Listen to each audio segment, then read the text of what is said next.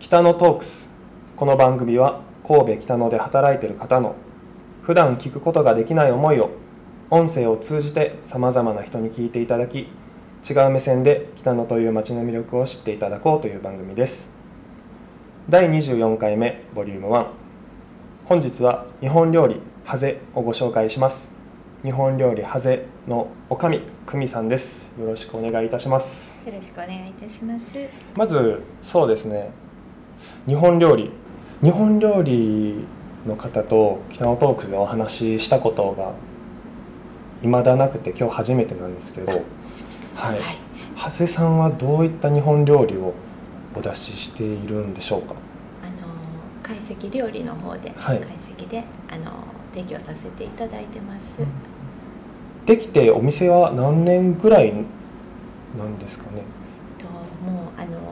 本当昔になるので、はい。あの今なかなかその昔のことを知ってるスタッフがいないんですけども、はい。えっ、と震災の年にあのオープンしたと聞いております。ん震災の年だったら245 4-5年前ぐらいですかね。になりますようんうん。そうですか。結構長いですよね。20年ぐらいだったら結構長い。飲食店で言ったら長くやられてるのかなってそいう。うですね。はい。久美さんはあ久美さんでいいんですかね。久美久美氏といやいや、はい、おかみの。はい。は、えー、ハゼで働かれてどれぐらいになられるんですか？えっと今で丸えっとどのぐらいやろ4年ぐらいになると思います。もともと神戸でお仕事されることが多かったですか？ずっと神戸。いえまだ神戸に来て、はい。えっとそれこそ今5年目です。ああなるほど。じゃあ以前のところから引っ越しされてきてえでハゼで働かれたっていう。そうですね。そうですね。学生の時に神戸に来てて、はい。であの一旦あの地元に戻って、はい。でまたちょっとあのちょっとあの息子のはい。大学でまた神戸にうん。引っ越してきたような感じです。そうなんご家族ではい。こう移動。されてはいたと。はい、なるほど。そうちょっと話ずれちゃいましたけどそのハゼさんはい。日本料理懐石料理懐石料理っていうのがあまり個人的に食べただったり行ったことがないのでどういったものを懐石料理というのかなっていうのをちょっとお聞きしたいなと思うんですけど。あの最初前菜から始まりまして、はい、前菜その後お椀ですね。でお作り。はい。であと,、えー、と炊き合わせはい。というふうに順々にあの進んでいくような料理になっております。コース料理っていう形ですかね,、そうですね。はい。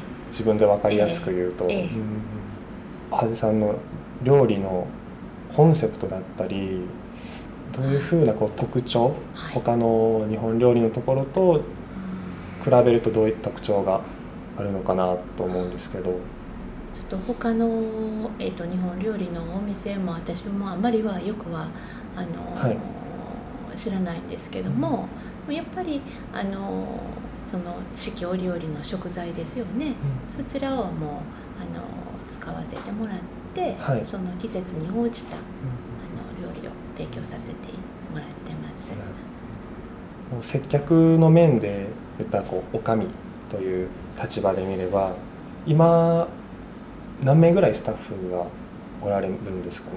えー、と料理の方が、えー、と2名ですね、はい。それと,、えー、と中居が、まあ、その日の予約状況にもよりますけども、はい。大体2名から、えー、と多い時で5名で、うん。あの接客の方をさせてもらってます。はい。はい。指導する立場なんですかね。おかみ。おかみと言ったらちょっとこうそんなそんなものじゃないです。ビシバシというイいやいやメージが。いやとんでもない。そんなことはもう全はい然ない、もう本当もう本当一仲居のような感じで、はい。もう本当みんな和気あいあいと同じ立場ではい。させてもらってます。うん。はいうんサービスする時の久美さんのこだわりのポイントとかありますか？自分はこれだけはうんしっかりしておきたいなっていうところですかね。そうですね。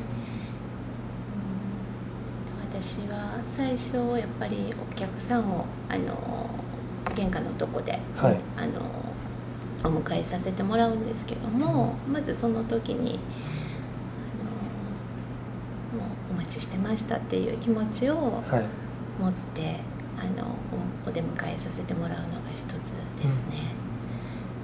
そうですよね。それってすごい大事ですよね。相手の顔を思って料理を出したりんだったり、うん。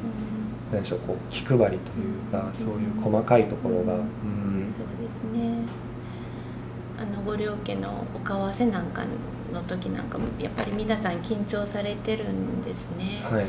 そういう時はなるべく少しでも緊張を解いてあげられたらいいなとかあのご接待の時なんかもはい。かなり、あの気を使ってらっしゃる、うん。あのお客様もたくさんいらっしゃいますのではい。なるべくそれにあの寄り添うことができたらなといつも思っております。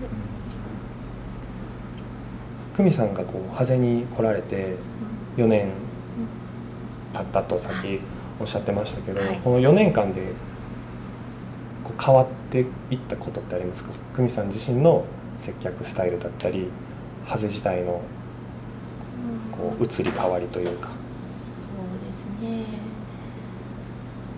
まあ、最初やっぱり普通のもうあのなんていうかなパートで仲居を最初はしてましたので、その頃に比べたらやっぱり気持ち的には変化はありますね、うん。うん。いろんなところに目を配ることができるようになったりとか、それはなんかちょっと意識をしてやはい。お店で好きなところってありますか？久美さんのはい。この置物がいいいいとか。